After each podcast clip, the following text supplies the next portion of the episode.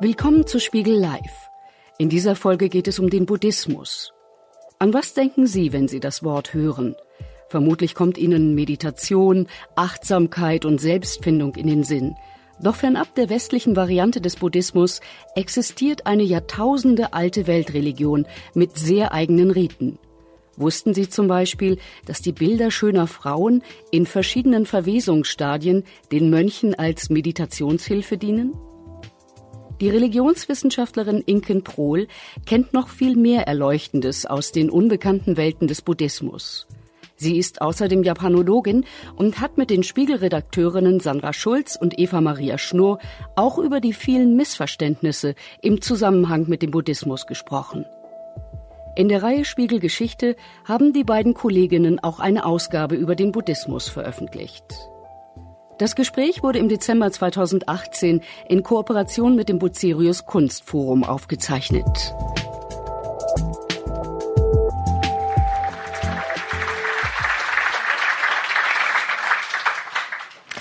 Ja, wir begrüßen Sie auch ganz herzlich im Namen von Spiegel Geschichte. Wir haben ein Heft gemacht zum Thema Buddhismus. Ähm, wir haben es genannt, das kann man hier schlecht lesen, weil es klein und rot ist, die Weltreligion aus Fernost. Frau Pohl, das führt uns gleich zur ersten Frage. Sie sind ja auch selber Religionswissenschaftlerin. Oft hört man ja, der Buddhismus sei gar keine Religion, äh, sondern nur in Anführungszeichen eine Philosophie. Ähm, wie sehen Sie das? Ist es eine Religion? Mm, ich denke, wir sind uns mittlerweile einig, dass es sich beim Buddhismus um eine Religion handelt, weil all das, was ähm, wir erwarten von einer Religion, also eine Vorstellung vom Transzendenten, Götter, Heilslehren äh, und ähm, helfen, helfende Lebewesen, wie die sich Akteure gemeinhin von Religionen wünschen, finden wir auch im Buddhismus. Und wir finden eine Lehre, was mit den Toten passiert. Das ist ja ganz wichtig für mhm religiöse Angebote. Jetzt haben Sie mich mit der ersten Antwort schon irritiert. Götter im Buddhismus? Ähm, ich dachte, es gibt keinen Gott im Buddhismus. Mm, das ist auf die Rezeptionsgeschichte zurückzuführen. Es wurden ganz bestimmte, ganz bestimmte Wissenschaftler mit ganz bestimmten Anliegen, die christentumskritisch waren, haben vor allen Dingen die Stellen rezipiert, in denen keine Götter vorkommen. Aber wenn wir uns die soziale Praxis angucken und die Gesamtheit äh, des buddhistischen Kanon, dann haben wir jede Menge Götter, Dämonen, Höllenwesen, Bodhisattvas, äh, metaphysische äh, Buddhas. Also die buddhistische Welt ist voller transzendenter Wesen, die ihnen hilfreich zur Seite stehen. Mhm. Vielleicht noch als Offenlegung, bevor wir dann tiefer einsteigen in den Buddhismus selber. Sind Sie selber Buddhistin eigentlich? Hm, ich glaube nicht. Wie sind Sie dann zu dem Forschungsfeld gekommen? Was fasziniert Sie am Buddhismus? Ich habe nach dem Abitur eine äh, Lehre bei Kock Norddeutsche Staudenkulturen in Lübeck-Stockesdorf gemacht. Und ähm, bin dabei unter anderem mit Gärten und dann mit den sogenannten Zen-Gärten und mit Trockenland, mit diesen japanischen Trockenlandschaften in Berührung gekommen und war total fasziniert und hatte dann ähm, habe das durchgehalten, die Gesellenlehre, was super schwierig war, und habe dann angefangen, Japanologie zu studieren und hatte diesen enormen Vorteil, äh, dass ich, äh, dass ich das alles leicht fand im Vergleich zu, äh, zu, zu dieser, zu diesen Staudengeschichten. Und ähm, nee, weil das ist Hammer, ist es wirklich anstrengend gewesen. Und äh, das hat mich sehr gut vorbereitet für meine Feldforschung im Tempel und für ähm, ja, für, also doch denke ich, dass das, das auf, das ziemlich anstrengende Studium der japanischen Sprache und der ganzen Quellen. Aber dann sind Sie eigentlich über die Ästhetik zum Buddhismus ja, gekommen? Ganz genau, über die Ästhetik. Später habe ich dann gelernt, dass das gar keine Zen-Gärten sind, sondern diese sondern Stauden. nein, nein, das sind auch keine Stauden. Die äh, japanischen Trockenlandschaften, die wir so haben, diese Steingärten, die befinden sich zufälligerweise an, um, an diesen Tempeln. Aber die, ähm, man stellt sich ja gerne vor und Frau auch, dass diese Tempel entstanden sind, weil vielleicht Mönche oder Priester über das Wesen des Seins nachgedacht haben und auf die und dann so aus ihnen heraus diese diese Felsenkreationen gewachsen sind.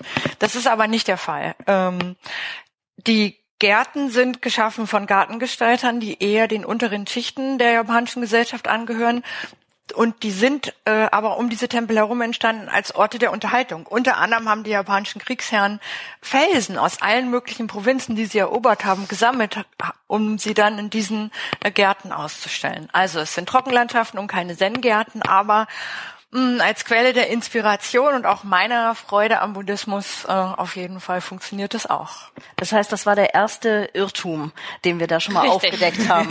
ja. Sehr schön. Ein Spiegel-Live-Gespräch. Der erste Irrtum ist entlarvt. ähm, wie ist das bei Ihren Studierenden? Ähm, würden Sie sagen, die kommen über das, hauptsächlich über das wissenschaftliche Interesse zur Religionswissenschaft und dann zum Buddhismus? Ähm, oder ähm, begreifen die sich selbst auch als Anhänger der Lehre? Mm, würde sagen, es gibt nicht mehr heutzutage diese Polarisierung zwischen ähm, wissenschaftlich und Anhängern, weil durch die Medialisierung, also durch die vielen Informationen, die wir über Religion im Netz haben und auch überhaupt in den Medien und durch das Aufbrückeln unserer großen Volkskirchen und durch ähm, die drängenden Probleme der Gegenwart, wo viele Menschen sich äh, auf die Suche nach Religion und Spiritualität machen, gibt es ganz viele Menschen, die sympathisieren mit dem Buddhismus oder einfach nur Interesse Interesse haben oder an dem einen Wochenende einen Achtsamkeitskurs machen und an dem anderen Wochenende hm, vielleicht auch wieder in Gottesdienst gehen, weil Weihnachten ist oder warum auch immer. Ähm, und so ist es bei den Studierenden auch. Ähm, die sind nicht Anhänger, aber sie kommen aus dieser Vielzahl von Motivationslagen. Die wenigsten die allerwenigsten kommen aus wissenschaftlichen Gründen. Und die meisten, die Sie an Universitäten treffen, die über Buddhismus reden, haben auch als Buddhismus-Begeisterte angefangen. Ich glaube, das mhm. kann man so sagen. Mhm. Und merken Sie dann im Laufe des Studiums, dass da auch eine entweder eine Enttäuschung bei manchen ist, dass das Bild, was man sich vom Buddhismus gemacht hat, gar nicht den Erwartungen entspricht, oder führt es eher zu einer vertieften Hinwendung zum Buddhismus? Hm, das kommt auf die einzelnen Studierenden an. Manche sind enttäuscht, hm, aber die Beschäftigung mit Religion und die Beschäftigung mit Buddhismus auch hilft ja so wunderbar dabei, durch das Aufarbeiten der Missverständnisse ähm, zu verstehen, dass andere, dass Akteure, die man sich immer als exotisch und fremd und ganz anders vorgestellt hat, dass das eigentlich Menschen in anderer, in anderer kultureller und religiöser Verpackung sind. Und das macht dann viele von den Studierenden auch sehr zufrieden. Was ist denn das größte Missverständnis? Dass äh, Buddhismus irgendwas mit Meditation zu tun hat.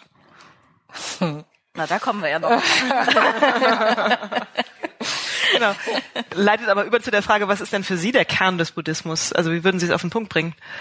Hm, für mich ist der Kern des Buddhismus Lehre ist Form und Form ist Lehre. Die ständige Wandelbarkeit, die äh, auch Möglichkeiten, Potenziale für Vorstellung vom Transzendenten lässt, hm, aber auf der anderen Seite dieses abhängige Entstehen und die Verbundenheit aller Lebewesen und alles Seins auf der Welt betont. Das würde ich sagen, ist zusammen mit der Flexibilität und Transformationskraft, die daraus resultieren, das Wesentliche, was ich im Buddhismus sehen würde. Mhm. Aber ich möchte dem auch hinzufügen sofort. Ansonsten akzeptiere ich auch fast alles, was Akteure mir sagen, was sie als buddhistisch verstehen als buddhistisch. Ja, sind wir schon mitten im Thema. Das ist ja die Frage der Flexibilität heute Abend und die Frage, wie der Buddhismus eigentlich erst in Asien und dann aber auch bis in den Westen so anpassungsfähig wurde und ob das ein wirkliches ähm, Merkmal ist des Buddhismus und ob das, was wir hier als solchen rezipieren, noch Buddhismus ist. Ähm, der Begründer des Buddhismus, äh, Siddhartha Gautama, lebte vermutlich zwischen 480 und 400 vor Christus, also vor mehr als 2500 Jahren. Ähm, und die Geschichte des Buddhismus, vor allem die frühe, scheint so war es unser Eindruck, als wir das Heft äh, gemacht haben, weniger gut erforscht zu sein als beispielsweise die Frühgeschichte des Christentums. Es gibt mehr Legenden, weniger Fakten. Es ist sehr viel schwieriger, sich da den harten Kern dessen, was da ursprünglich mal passiert ist, ähm, zusammenzusuchen. Woran liegt das? Ist das nur damit zu erklären, dass der Buddhismus 500 Jahre eher entstand als das Christentum? Also, dass er einfach älter ist? Oder gibt es andere Gründe? Hm, der Hauptgrund ist, denke ich, das Alter. Mhm. Hm, ein anderer Grund ist, denke ich, aber auch, dass es gibt viele Indizien, viel Anlass zu der Vermutung, dass der den, den wir als historischen Buddha bezeichnen, äh, Siddhartha, dass der auch gelebt hat. Mhm. Aber ich denke, die Geschichte könnte sich auch ganz anders zugetragen haben. Und ich denke, wir wissen so wenig, weil mh, hm, ganz viel eben vielleicht auch Fantasie oder Zufälligkeiten gewesen sind, die dann in dem zusammengeflossen sind, was ja erst ab dem, ab der, ab der Zeitenwende überhaupt das erste Mal schriftlich niedergelegt worden ist. Insofern, Buddhismus ist auf jeden Fall, wenn überhaupt, die Lehre der Schüler beziehungsweise derjenigen, die immer und immer wieder auswendig gelernt haben und oral weitergegeben haben, was wir heute denken, was äh, Siddhartha gesagt hat. Mhm. Ein weiterer wichtiger Grund. Mhm. Ähm, liegt es möglicherweise auch daran, dass der Buddhismus eben auch so eine gewisse Flexibilität als Grundmerkmal hat und man dann gar nicht so viel fixiert hat in den Anfangsjahren und da eben deswegen so wenig weiß? Das ähm, möchte ich auf, nee, würde ich weder zu Ja und Nein tendieren. Okay. Müsste man noch näher erforschen. Okay. Aber wir hatten schon bei der, als wir das Heft gemacht haben, den Eindruck, dass der Buddhismus flexibler als andere Religionen sich an andere Kulturen und Bedingungen anpasst. Stimmt denn der Eindruck aus Ihrer Sicht? Ähm, der stimmt auf jeden Fall. Mm, das liegt daran, also man, wir, ähm, wir, wir finden ja schon als Worte des Buddha äh, Shakyamuni, mm, das hilft für die Ausbreitung, also wichtig ist die Ausbreitung seiner Lehre und hilft es, akzeptiert werden kann, was der Ausbreitung hilft. Insofern ähm, ganz viele Praktiken, auf die äh, buddhistische Vertreter dann in anderen Kulturen gestoßen sind, äh, die wurden integriert in die Praktiken und Lehren und Ästhetiken und Designs und Materialitäten des Buddhismus, ähm, weil das eben in Ordnung war. Hauptsache, ähm, der Dharma wurde verbreitet, die buddhistische Lehre, die buddhistische Wahrheit wurde verbreitet. Mhm. Können Sie da ein Beispiel geben? Also ich glaube, in Japan war es ja auch so, dass man shintoistische Gottheiten uminterpretiert hat und gesagt hat, ja, das ist jetzt vielleicht noch nicht die reine Lehre, aber das führt in die richtige Richtung. Ist, ist das ein gutes Beispiel für Sie? Das Haben Sie ein, ein anderes? Nee, das ist ein ausgezeichnetes Beispiel, dass ähm, die Götter der einheimischen Religion Japans, die ja Shinto genannt werden, die shintoistischen Götter, die Kami, ähm, die wurden dann als herabgelassene Spur ähm, der Essenz gesehen, die dann ein buddhistischer Gott war. Mhm. Und glaube ich ja auch, ähm, nach dem Motto so ein bisschen, die Japaner waren noch gar nicht ähm, bereit für das reine, erleuchtete, ähm, die reine Lehre und die leuchtende Gestalt Buddhas, sondern sie mussten, die Gottheit mussten sich verkleiden, um sozusagen ähm, das Volk schrittweise dahin zu führen. Ist das auch ein bisschen arrogant? Mm, nee, das ist nicht arrogant, das ist geschickte Missionierungsrhetorik. ähm, äh, ähnlich, äh, ähnlich sind die Geschichten aus Sri Lanka auch. Die, äh, die singalesischen äh, Geister und Dämonen, die waren erstmal nur Geister und Dämonen vor der Einführung des Buddhismus, weil sie das eben nicht besser wussten, weil sie noch nicht vorbereitet waren auf die Heißlehre von Buddha Shakyamuni. Mhm. Und so gelang es dann dem Buddhismus ähm, quasi in allen Kulturen in irgendeiner Weise Fuß zu fassen, weil man eben nicht, wie das Christentum gesagt hat, ähm, ihr müsst davon abkehren und es geht nur schwarz oder weiß, ähm, sondern man hat sich integriert, man hat sich angepasst. Ist das so ein Erfolgsrezept des Buddhismus? Hm, Erfolgsrezepte sind Ihre Worte. Ich würde mich der Erwertung nicht anschließen wollen, aber als Faktor, also diese, diese Flexibilität, also andere Vorstellungen und Praktiken zu integrieren, ähm, das ist auf jeden Fall ein wichtiger Faktor. An, wir reden jetzt immer von den Vorstellungen, was, ähm, denke ich, ein wichtiger, ein wichtiger Grund ist für diese Ausbreitungskraft ist, die Legenden von Buddha Shakyamuni zeichnen ihn als jemand, als als ein Menschen, der ja, der konnte ja über von dem als Übermann übrigens, als Übermann. Ähm, das sieht man ja auch an seinen Darstellungen. Das sind alles die Attribute eines Übermanns. Ähm, es gibt Legenden, die berichten, ähm, dass äh, der Buddha Shakyamuni übernatürliche Fähigkeiten entwickelt hat. Und das ist ja das, was wir heute so als Magie bezeichnen. Das ist aber in vormodernen Kontexten ganz wichtig, dass die Menschen mit ihren Nöten äh, und Sorgen äh, und Angst vor den äh, Hungersnöten und äh, Umweltkatastrophen, das ist vielleicht auch modern, ähm, dass sie transzendente Instanzen hatten, an die sie sich wenden konnten. Und da hat sich der, ähm, haben sich die buddhistischen Akteure ähm, als überlegen erwiesen und konnten das auch überlegen zeigen, vor allen Dingen mit den, durch ihren Habitus, Wir kennen das ja, die buddhistischen Mönche sind ja bis heute so gut zu erkennen. Äh, auf der anderen Seite aber auch eben durch diese Erzählung und so wird berichtet, dass die Frauen beispielsweise sollen in Ohnmacht gefallen sein, als sie den, äh, als sie die Schönheit von Buddha Shakyamuni gesehen haben und Männer waren angetan von seiner Stärke und Kraft. Das würde ich mehr noch, also die Rhetorik und die Materialitäten und Ästhetik, ähm, würde ich mehr noch als wichtigen Grund für die Ausbreitungsfaktoren des Buddhismus nennen wollen. Mhm. Mhm. Gibt es so Muster des Kulturkontakts? Sie haben ja einige ja? jetzt Muster des Kulturkontaktes. Also Sie haben ja einige schon geschildert, also dass man integrierend wirkt und eigentlich das immer eher, ja, in die eigenen Vorstellungen aufnimmt, was man antrifft in den Ländern, wo dann die neue Religion oder wo die Religion neu hinkommt. Gibt es auch andere? Ähm, hm, Zwei weitere Muster? Muster würde ich auf jeden Fall nennen. Also für für Indien, für das alte Indien müssen wir ja auch sehen, dass es, äh, dass sich äh, zu, zumindest phasenweise der Buddhismus durchgesetzt hat durch die Lehre vom Nicht-Ich, ähm, weil eben dadurch den der Aufschreib, aufsteigenden Schicht der Kaufleute äh, gesagt werden konnte, dass sie nicht an eine bestimmte Kaste gebunden sind, ähm, weil die Kaste sich ja gar nicht fortbewegt, ähm, äh, also nicht fortbewegen kann, sondern weil dadurch, dass es, ein, dass es die Lehre vom Nicht-Ich gibt, äh, ist es also auch möglich, sich aus dieser Kaste zu befreien. Ähm, das ist ein ganz wichtiges jetzt doktrinäres Muster. Ein anderes wichtiges doktrinäres Muster ist, dass die Heilslehre für alle gilt. Ähm, ja, das haben wir zwar im Christentum auch, aber das haben wir ja sehr überzeugend rhetorisch und dann auch ästhetisch vorgetragen. Ähm, wenn wir partikulare Interessen haben in einer Gesellschaft wie beispielsweise der japanischen, aber auch der tibetischen, wo verschiedene Familien und Religionen miteinander kämpfen, die sagen, aber unser Ahnengott ist besser und stärker und schöner als eurer.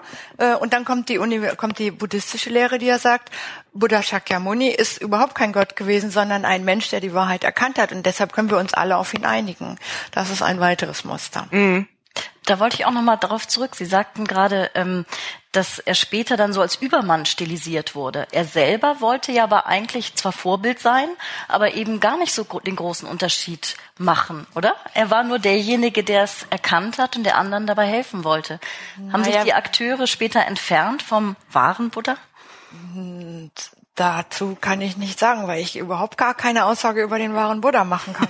ähm, auch das würde ich als geschickte Rhetorik bezeichnen. Natürlich sagen wir denen, der gut aussieht und der, der, der, der authentisch eine Lehre rüberbringt und eine unheimliche Heilskraft hat, dem sagen wir als Individuum zu, dass er das gar nicht wollte, sonst würde das ja nicht funktionieren. Aber auch das ist ja eine, eine, eine Überlegung und eine Hinzufügung der späteren Schüler von Buddha Shakyamuni.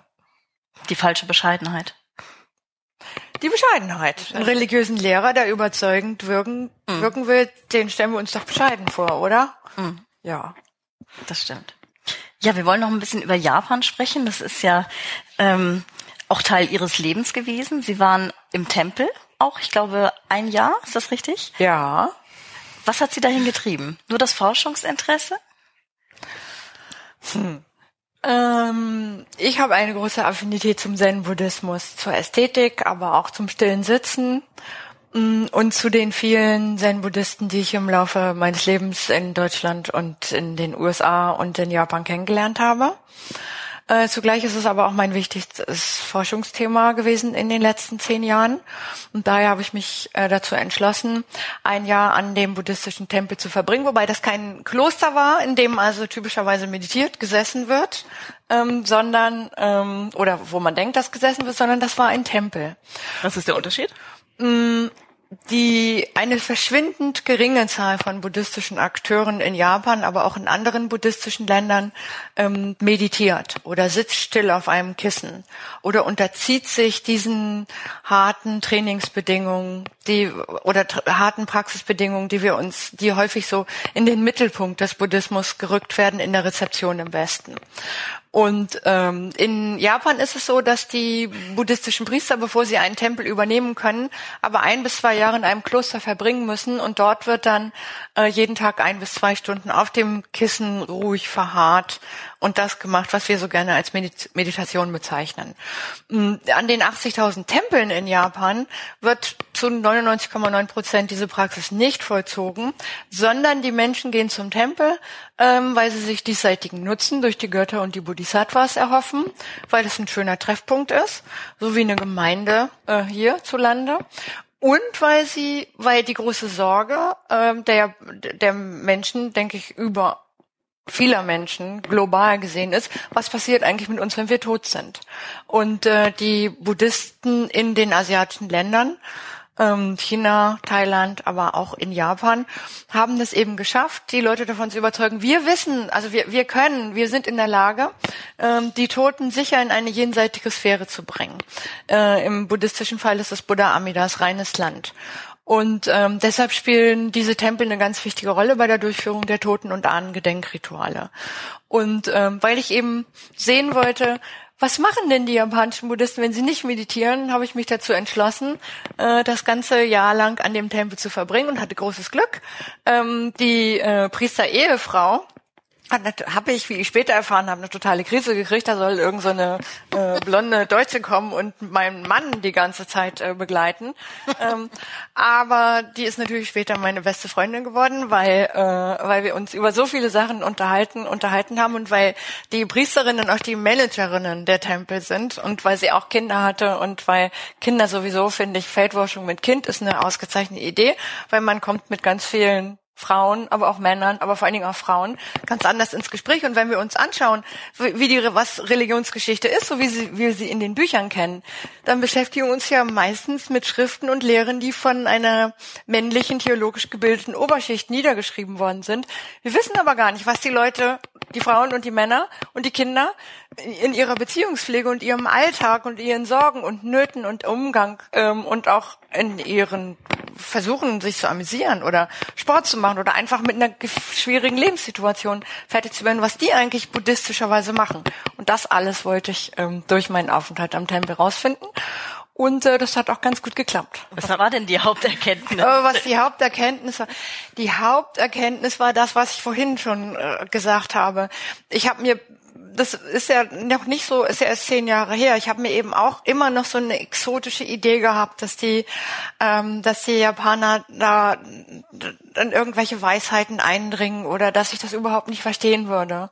Und meine Haupterkenntnis war eigentlich, dass die, dass ganz viele Situationen im Leben ganz schwer zu fassen sind, dass es Menschen braucht, die die Form einhalten, die wissen, was zu tun ist, angesichts von Schicksalsschlägen und Trauer und, und einfach unvorstellbarem Schmerz, dass ich jemand habe, der, der weiß, wie, wie, wie er damit umzugehen hat. Und das war in diesem Fall der Priester mhm. ähm, der sich durch nichts, die ganzen japanischen Priester, mit denen ich in Berührung gekommen bin, die haben sich einfach niemals durch irgendwas aus der Ruhe bringen lassen. Egal, ich bin da völlig, oh Gott, ich habe die Straße nicht gefunden und ich wollte unbedingt noch einen Kaffee trinken und es ist was Schreckliches passiert und ich habe das verloren oder meinem Kind ging geschlecht, aber auch andere schreckliche Dinge, die Menschen passiert sind. Und die stehen da einfach. Und deshalb sage ich ja, Form ist Lehre und Lehre ist Form. Die bringen durch diese Form den Buddha Dharma in die Welt und damit eine große, ja, so eine, so eine Zurückführung auf die Erde, aber auch ähm, eine Ruhe und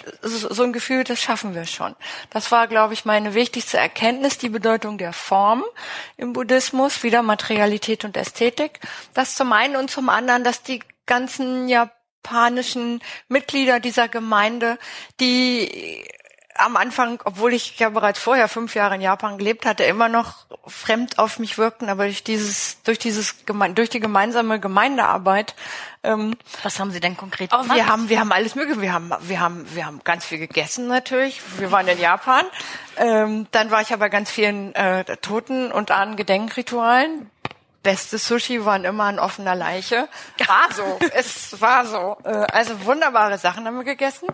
Ähm, wir haben auch, äh, wir haben beispielsweise an, bei, zu, zu besonders zu Buddhas Geburtstag haben wir gemeinsam aus japanischem Reismehl Weisheitskugeln hergestellt und die durch die Gegend geworfen. Wir haben, wir haben Kinderpartys gemacht. Wir haben ähm, zu Weihnachten war ich eingeladen und äh, äh, in der Küche äh, des Tempels war der Weihnachtsbaum aufgebaut. Natürlich musste ich darüber endlos diskutieren äh, mit meinen äh, mit mit meinen wunderbaren Informanten. Wir haben gemeinsam, ich habe gemeinsam Sutren äh, Chant, also Chanten Sutren Rezitationskurse besucht, habe festgestellt, dass das auch ein guter Grund ist, damit sich wiederum Frauen wieder Frauen treffen, um darüber zu reden, wie sie ihre Männer besser unterstützen können, wie sie den Buddha Dharma besser in der Welt ver verbreiten können.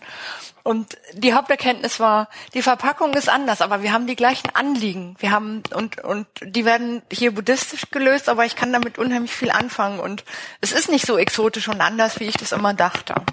Also Sie sind quasi als Japanologin hingegangen und als Religionswissenschaftlerin zurückgekehrt. Oh, ja. Also in dem Sinne, dass Sie das Gemeinsame mehr gesehen haben als das Fremde? Auf jeden Fall. Das Gemeinsame mehr gesehen. Mhm. Mhm.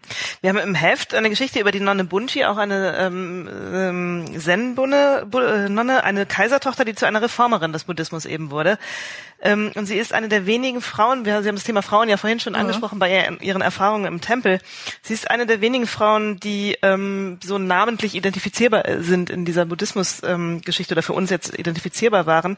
Wie ist das Verhältnis von Frauen und Buddhismus insgesamt oder wie war es in der Geschichte? Ähm, wie sah es in Japan da aus?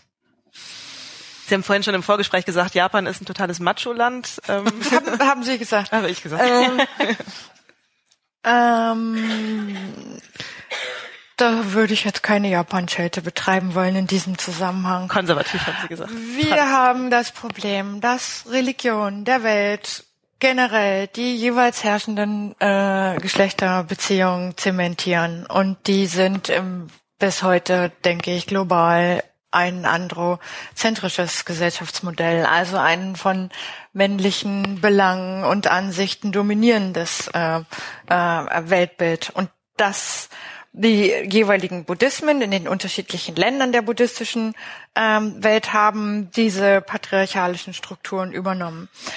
Beim Buddha, dem Buddha Shakyamuni und die buddhistische Lehre äh, sagt, der Buddha hat ja zuerst gar keine Nonnen haben wollen, dann hat er aber doch das akzeptiert und dann denen noch ein paar extra Regeln gegeben. Ähm, dann haben wir aber bis heute eigentlich äh, in der asiatischen Welt mh, hm, von einigen Ausnahmen abgesehen mh, hm, die doktrinäre Vorstellung, dass Frauen erst als Männer wiedergeboren werden müssen, um überhaupt eine Chance auf Erleuchtung und Nirvana zu haben. Das würde ich aber dem Buddhismus jetzt nicht so übel nehmen. Das ist einfach die patriarchalische gesellschaftliche Struktur, die wir haben. Ähm, es gibt viele Bilder und Geschichten von Frauen. Das finde ich eigentlich viel bemerkenswerter. Viele Geschichten und, und Bilder von Frauen in der, in den buddhistischen Erzählwerken, aber auch Statuen. Ähm, und das ähm, ist, finden wir vor allen Dingen in dem Zusammenhang, dass schöne Frauen gezeigt und beschrieben werden, die dann in verschiedenen Zuständen ihrer Verwesung ähm, äh, illustriert auf Bildern erscheinen und in Geschichten. Und das, das ist nur bei Frauen so oder auch bei Männern? Nee, nur die Frauen. die Frauen. Weil ähm, die buddhistische Lehre ja von ihren Mönchen und Priestern erwartet, dass sie zölibatär leben und dass sie die Gier, um mal auf die vier edlen Wahrheiten zu kommen, ähm, dass sie die Gier abschneiden. Also man kann sich vom Leiden befreien, indem man sich, die, indem man sich von, vom, vom Gier und von, vom Wünschen äh, und damit auch von der sexuellen Lust befreit. Und insofern dienten diese ganzen Bilder der schönen Frauen in verschiedenen Zuständen ihrer Verwesung als Meditationshilfen für Männer, ähm, damit diese besser Nirvana äh, kriegen können, äh, zum Nirvana äh, kommen können. Insofern darf man sich nicht wünschen, dass, äh, nicht wundern, Entschuldigung, ähm, dass wir so viele Geschichten und Narrationen von Frauen aber meistens als Erlösungshilfen für Männer. Hm. Was wird denn Frauen geboten? Also im Christentum gibt es sowas wie Maria als Identifikationsfigur. Bietet der Buddhismus Frauen sowas auch? Hm. Gibt's nicht. Doch, es gibt die verschiedenen Taras im tibetischen Buddhismus und die Kanon, also die, die verschiedenen Göttinnen in der, nee, aber eigentlich nicht. Hm.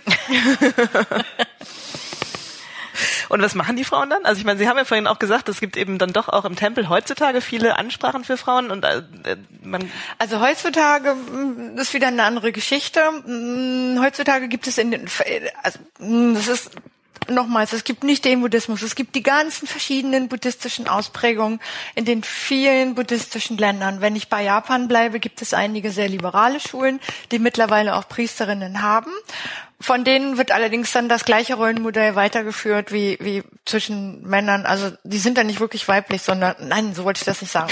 Die sind, die machen dann das, was die Männer vorher gemacht haben. Also nicht so ein weiblicher Input, wie ich ihn mir vorstellen würde, dass man vielleicht mehr auf Fürsorge geht oder vielleicht auch mal eine Sache flexibler angeht oder mehr auf Beziehungsarbeit, mehr Beziehungsarbeit macht, das funktioniert, sondern die übernehmen dann die männliche Rolle. Ansonsten bietet der Buddhismus nicht so viel Frauenspezifisches in Japan. Wird auch das nicht nachgefragt dann, oder? Mm, nee, weil in Japan Religi Buddhismus eher mit Traditionen und verkrusteten Strukturen und dessen, was es zu überwinden gilt, assoziiert wird. Okay, das heißt, es ist heute eigentlich gar nicht populär, sondern es ist eher was, was als altertümlich und genau. Wobei, ja, wobei faszinierenderweise ja die die die ich würde ganz gerne nicht westliche, sondern die moderne Form vom Buddhismus, das was wir hier, also diese dieser modern Buddhism, äh, was wir hier assoziieren mit Meditation und Achtsamkeit und Selbstfindung und Selbstoptimierung und Frieden. Ähm, ähm, das, also einer dieser vielen Gründe, warum vielleicht einige von Ihnen heute Abend gekommen sind. Ähm, diese westliche, moderne, globale Form des Buddhismus, die kommt ja auch wieder nach Japan, so dass es jetzt auch in Japan mit Buddhismus schöner werden oder mit Buddhismus äh, äh, mein Selbst optimieren. Das gibt's auch und das zieht Frauen an. Okay. Bevor wir, das ist ein großer genau. Teil. Ich würde noch eine Nachfrage ja. stellen kurz und zwar, weil Sie vorhin betont haben, ähm, Zen-Buddhismus sei eben nicht nur das, was wir hier, da sind wir eigentlich schon bei der Rezeption, was wir hier verstehen, nämlich meditieren, sondern viel mehr. Was ist denn das, was dann noch dazugehört, was wir hier so nicht sehen als Zen-Buddhismus? Na, das, was ich geschildert habe am Tempel, das war ja Tradition. in einem Zen-buddhistischen okay. Tempel. Mhm. Also das ist der, der, der Priester, der sich um seine Gemeinde kümmert. Das ist die Ehefrau vom Priester, die niemals einen offiziellen Status hat, aber eigentlich die Gemeinde und die ganze, die, die, die also ganz viel managt. Mm, das ähm, Zen-Buddhismus ist dann ähm, ein großes Angebot an diesseitigem Nutzen. Und das können wir auch auf andere, Asi andere buddhistische Schulen und andere asiatische Länder übertragen. Dass Orte, an denen der Buddha war und äh, Stupas, Tempel, Klöster, selbst die Straßen, die dahin führen, gelten alle als aufgeladen mit der Kraft von Buddha Shakyamuni und von der von der Wahrheit, die er erkannt hat, so dass ähm, Pilgerfahrten, Talismane, Amulette, Hilfe für die Bewältigung des Alltags, aber des Lebens, Counseling ähm, und äh, Hilfe im der ganzen in dem ganzen Bereich Krankheit, Tod, Sterben an. Ähm, das eben ist auch alles Zen-Buddhismus und das alles auch ist Buddhismus ein Punkt, über den, der immer wieder genannt wird, wenn, wenn es darum geht, warum im Westen äh, der Buddhismus so eine Faszination hat, ist dieser Punkt der Individualisierung. Ja. Und ähm, was ich jetzt im Zuge dieses Heftemachens äh, so erstaunlich fand, ist, dass da doch ein großer Unterschied besteht zwischen den vielen Ritualen, die Sie ja selber geschildert haben, ja. wie es eigentlich im Tempel in Japan zugeht und dass das eben keinesfalls eine Religion nur fürs Individuum ist, sondern eben eine, die mit sehr vielen Ritualen, mit kollektivem Erleben zu tun genau. hat bei uns hier im, im Westen wird sie aber eigentlich wahrgenommen als eine Religion fürs Individuum. Sehen Sie diesen Widerspruch auch? Ist das eines dieser Missverständnisse? Ach, ich würde, ja, wir hatten angefangen mit Missverständnissen. Mm, das ist eine Transformation des Buddhismus. Dafür hat er ja auch das Potenzial, haben, haben die mhm. buddhistischen, Lehren, buddhistischen Lehren und Praktiken auch das Potenzial. Hm, ich denke, es ist wichtig herauszustellen, dass ähm, die Attraktivität und Popularität und auch die die überhaupt die Fähigkeit, eine Botschaft für die Menschen zu haben, in den asiatischen Ursprungsländern im Wesentlichen verbunden ist mit den kollektiven ähm, Ritualen und kollektiven Angeboten des Buddhismus. Hm, ich denke eher, dass es bemerkenswert, und es gibt verschiedene Indizien, warum das als Individualreligion im modernen oder im westlichen Buddhismus wahrgenommen wird.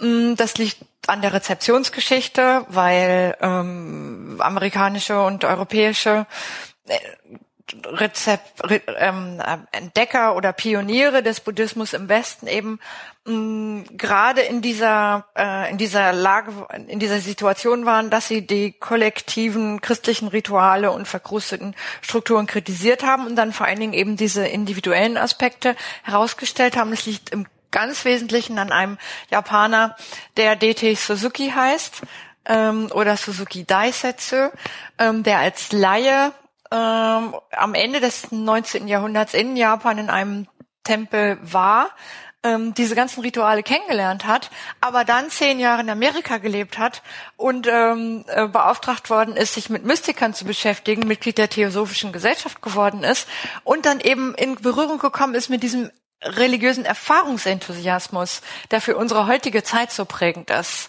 Dass wir nämlich denken, dass Religion etwas mit, mit tiefen Erfahrung oder mit einer mystischen Erfahrung einer transzendenten Instanz oder einer universellen Wahrheit zu tun haben. Das ist ja der, der, der Topos überhaupt, der, der mit Religionen heutzutage assoziiert wird.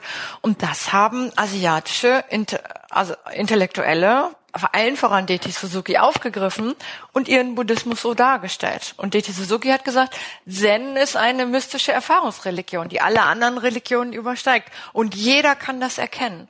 Und das passt das war natürlich Strategie toll. und Überzeugung ja, in einem. Genau, ich weiß nicht, oder nur eins von beiden. Das war seine Überzeugung. Ich will ihm keine Strategie unterstellen, aber das äh, passt ist natürlich wunderbar kompatibel mit den mit der Individualisierung und vor allen Dingen mit dem Erlebnis, mit dem Gefühl. Äh, der heutige Bürger habe ich das Gefühl, wir alle wir, wir, wir definieren uns ja über unsere Gefühle. Wir finden das toll und wir wollen Freiheit und und was Tolles erleben und äh, irgendwie uns uns selbst verwirklichen. Das hat ja ganz viel mit Gefühlen zu tun und mit Intensität auch und mit und mit Gefühlsintensität und ähm, deshalb ich fange mal selber an, dieses Wort einzubringen, was im Titel steht mit Lifestyle. Deshalb, wir haben ja, also heute, ich habe heute noch mal geguckt auf dem Weg vom Bahnhof hier, äh, auf dem Weg vom Bahnhof hier so in, in Hamburg.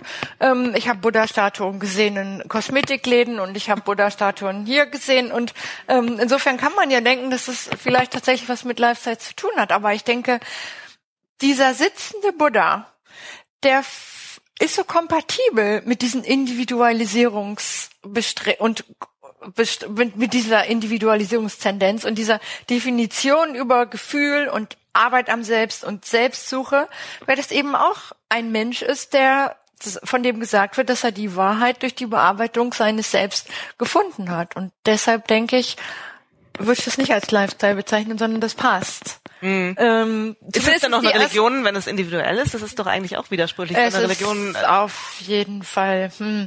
Wir müssen die Akteure fragen, was wir ja auch gemacht haben. Es gibt einen, einen Akteur, der geht hin und sagt, hm, ich will gern, ich kriege am Wochenende Besuch und möchte, dass die Leute gut von mir denken. Insofern stelle ich mir einen Buddha in die Wohnung. Das denke ich hat aber auch seine traditionellen Vorläufer. Äh, die ganzen großen politischen Herrscher, die den Buddha unterstützt haben, haben das gemacht, weil sie eben als gute Herrscher wahrgenommen werden wollten. Dann gibt's den anderen Akteur, der sagt, oh, ich will endlich mein Leben verändern und achtsam leben und Mitgefühl praktizieren und diese Wut auf meine Mitmenschen endlich loswerden und ein besserer Mensch werden. Und der kauft deshalb die Statue oder sie. Ähm, das würde ich sagen, ist, dann ein, ist, ist, ist das jetzt, ja, das ist religiös. Weil da wird ja was mit der transzendenten Instanz ähm, also intendiert. Das ist aber bei dem ersten auch so gewesen, weil es wird ja gar nicht funktionieren mit der Statue in, in der Wohnung, wenn wenn wenn nicht wenn diese, nicht diese Aura ja. diese Aura dahinter stecken würde. Und dann gibt's vielleicht noch den letzten Akteur. Ja, weiß ich nicht, suchen Sie sich selber aus. Aber ich denke, es ist unheimlich schwer hier die Linie zwischen religiös und nicht religiös zu ziehen. Wir müssen auf jeden Fall die Akteure fragen. Mhm. Ähm, Sie haben vorhin schon gesagt, dass äh, ein Bild, also wir haben über die Rezeption gesprochen und über die vielen Missverständnisse, die ja hier eine Rolle spielen. Ähm, eines der Missverständnisse ist ja auch diese Friedlichkeit des Buddhismus, die angebliche. Sie haben vorhin schon erwähnt, Religionskriege gab es, es gab auch immer wieder Gewalt im Namen des Buddhismus.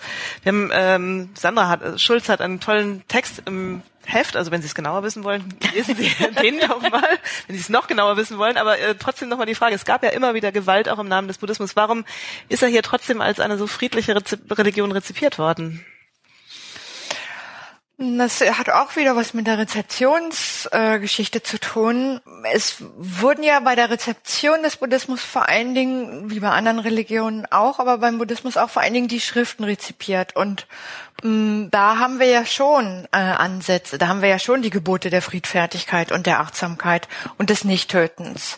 Und ähm, besonders beim Buddhismus wurden wir eben dadurch, dass es weit entfernt ist, nicht mit den sozialen Realitäten konfrontiert, sondern nur mit den normativen Schriften. Ähm, und die Norm ist eben schon die Friedfertigkeit. Und dann erst die historische Forschung mm, hat dann etwas anderes äh, uns gezeigt.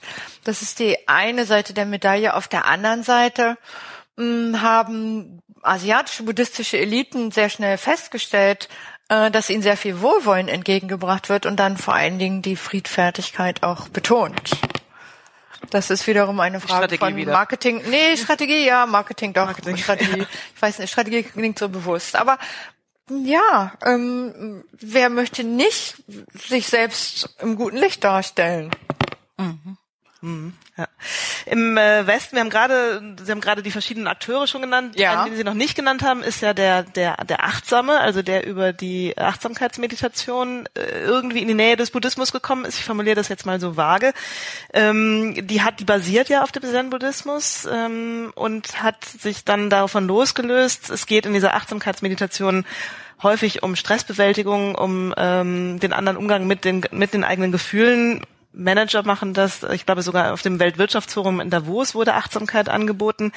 Ähm, wenn das Ziel nicht mehr die Erleuchtung, sondern die Entspannung ist, ähm, kann man das so trennen? Also dass man einfach sagt, man nimmt bestimmte Praktiken, bestimmte Techniken aus einer Religion und setzt die in einen anderen Kontext und hat ein anderes, verbindet ein anderes Ziel damit? Mm, ja, das offensichtlich kann man das, kann Mann oder Frau das ja machen, weil das wird ja die ganze Zeit das das ist das ist ja ein gigantisches Geschäft geworden. Genau, aber eine die Frage Billion, ist, ist man dann, ja, ja. ist man dann automatisch eine, ein bisschen Buddhist? Ja, okay, eine, ähm, ich bin sehr geflasht von dieser Zahl, dass, ähm, dass da so, so viel Geld, so, so viel Geld mit verdient wird. Mm, die Achtsamkeitsmeditation hat zum einen zen-buddhistische, zum anderen aber auch Theravada, also Vipassana, Theravada, buddhistische Wurzeln, also der Buddhismus, wie wir, wie wir ihn aus Südostasien kennen. Ähm, eben ähnlich wie in Japan ist ja auch in Südostasien im ausgehenden 19. Jahrhundert eine starke Laienbewegung entstanden, so dass gesagt worden ist, dass die Laien auch meditieren beziehungsweise also sich an allen möglichen Übungen beteiligen. Ähm, stellen wir uns vor buddhistische Mönche im alten Indien, die eben Familie und Freunden und Besitz entsagt haben und die, wenn wir den Schriften glauben, sich diese ganzen komplexen Zustände des Seins vor Augen gehalten haben, ähm, die die ähm, diese Rede von der von vom Achtsamsein und entweder ähm, nicht wertend die Gedanken beobachten oder sich auf die Atmung konzentrieren. Ähm, das sind ja nur zwei Facetten von diesem, von, von diesen gewaltigen äh, Inhalten und elaborierten Zuständen, die in diesen Achtsamkeitssutren beschrieben werden. Und es ist schon schwierig, hier diesen einen Kontext zu haben und dann eine achtsamkeitspraktizierende äh, Managerin, die versucht, liebevoll mit ihren Kindern umzugehen und gleichzeitig das Beste in ihrem Job zu machen und außerdem noch eine gute Ehepartnerin zu sein und noch sich um ihre Eltern zu kümmern. Es sind zwei unter völlig unterschiedliche Kontexte. Ähm, und sie finden, die Mönche bezeichnen sich als buddhistisch ich habe aber auch Interviews geführt mit Managerinnen, die sich als buddhistisch bezeichnen und deshalb sehe ich keinen Grund, jetzt zu sagen, das eine ist buddhistisch, das andere ist nicht buddhistisch. Was ich bemerkenswerter finde, also wieder müssen wir die Akteure befragen. Es gibt jede Menge Akteure, die dann auch noch ein Amulett kaufen oder mal nach Japan fahren oder mal nach China fahren und auch eine Beziehung zu, zu, zu, zu, zu Bodhisattvas aufbauen und sich da Unterstützung holen. Ähm, es gibt natürlich auch jede Menge Akteure, die sagen, es soll für uns nichts mit Buddhismus zu tun haben, sondern wir machen das äh, einfach, weil wir unseren Stress bewältigen wollen oder weil wir ähm, weil man auf die Art und Weise mehr Multitasking machen kann oder wenn man auf die Art und Weise einfach effektiver ist. Silicon Valley macht das ja vor allen Dingen aus effektiv, aus effekt, also wenn man den Interviews glauben kann, weil oder es gibt ja jede Menge Publikationen darüber auch dann. Jetzt, äh, damit die Leute einfach bessere äh, bessere Arbeit machen können und kreativer. Für kreative Jobs ist es auch äh, genau. Da wird die Achtsamkeit propagiert und dann haben wir Achtsamkeit auch ein ganz großer Bereich im, im, im, im Therapie äh, in Therapie und dann aber auch in äh, sowohl Psychiatrie als auch ähm, im, bei Psychotherapeuten. Ich bin mir nicht sicher, ob ähm, in der auch in der Therapie, ob die achtsamkeitsbasierten Verfahren ohne den buddhistischen Touch auskommen. Weil selbst wenn gesagt wird, es ist völlig säkular, haben wir dann ja vielleicht doch wieder so einen sogenannten Zen-Garten oder so eine Steinformation oder es wird äh, dann die Musik, die an Klangschalen erinnert, eingespielt. Ähm, und selbst die Manager, die mir sagen, für uns hat das überhaupt nichts mit Buddha zu tun und wir sind völlig säkular, ähm, ähm, dann sagen sie aber, aber sprechen Sie von Ihrer Spiritualität und dann sprechen Sie davon, dass Sie ihr Selbst entdecken wollen und dass Sie auf die Art und Weise ähm, versuchen, effektiver zu werden. Insofern bin ich sehe ich, dass die, die buddhistischen Semantiken und Materialitäten doch immer wieder reinkommen. Vielmehr würde ich von so einer von einer zumindest ansatzweise vorhandenen versteckten wieder buddhistischen Wiederverzauberung reden. Durch diese Verbreitung der buddhistischen äh, Materialitäten und Semantiken. Eine Grund. Der andere Grund, weil wir das, das wichtige Mantra unserer Zeit, das ist ein buddhistischer Begriff, das wichtige Mantra unserer Zeit ist ja die, die Beschäftigung mit unserem Selbst und die Selbstoptimierung. Und das wird unterstützt durch die buddhistischen Materialitäten, die aber äh, uns umgeben. Ja, ich würde sagen, ähm, das war ein, fast schon ein Anschauungs... Ähm Unterricht in Sachen Buddhismus, weil sie ja auch tatsächlich so flexi also undogmatisch irgendwie mit ganz vielen Sachen sind und es einfach nicht, ähm, also ist das sozusagen das, was aus dem Buddhismus kommt, oder ist das einfach, würden Sie es Wissenschaft nennen? Also was ist der, was ist der Grund dafür, dass Sie nicht sich dann auf bestimmte Punkte festlegen mögen? Ich will mich nicht auf bestimmte, die, die grundsätzlich zum Buddhismus dazugehören. Mhm. Und das liegt an, das liegt daran, dass ich eben nicht weiß, wo ich den finden soll. Wenn ich japanische Akteure frage, die sagen und frage, was sind die vier edlen Wahrheiten? Mhm. Kennen wir nicht. Mhm. Äh, wenn ich tibetische Akteure frage, Buddha Shakyamuni, dann sagen sie, wir kennen den Dalai Lama. Mhm. Wenn ich die Deutsche Buddhistische Union mir anschaue im Internet, dann steht da ähm, die drei äh, die drei Schätze, Dharma, ähm, also die buddhistische Lehre und Wahrheit, Sangha und der Buddha sind die drei Juwelen. Wenn ich da aber thailändische Akteure frage, dann sagen die, hä, drei Juwelen, was mhm. ist das denn? Ähm, dann habe ich, äh, und ich habe diese gewaltige Transformation. Insofern lassen Sie mich doch auf diesen ersten Punkt zurückkommen. Form ist Lehre und Lehre ist Form. Ähm, charakteristisch für, und das ist eine, eine, eine, eine das ist eine also für mich jetzt einmal wertend auch eine gewaltig schöne eine äh, ne, ne gewaltig schöne Aussage, weil es eben Raum lässt für so viele Möglichkeiten. Äh, und näher ähm, kann ich auf der Basis der Evidenzen aus den verschiedenen asiatischen Ländern und der gewaltigen Transformation im Westen den Buddhismus nicht essentialisieren.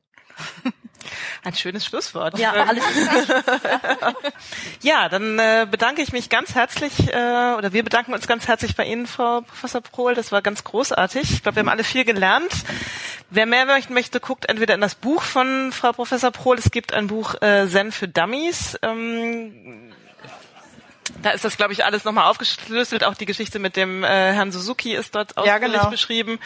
Genau. Oder natürlich kann ich unser Heft nochmal sehr empfehlen. Vielen Dank.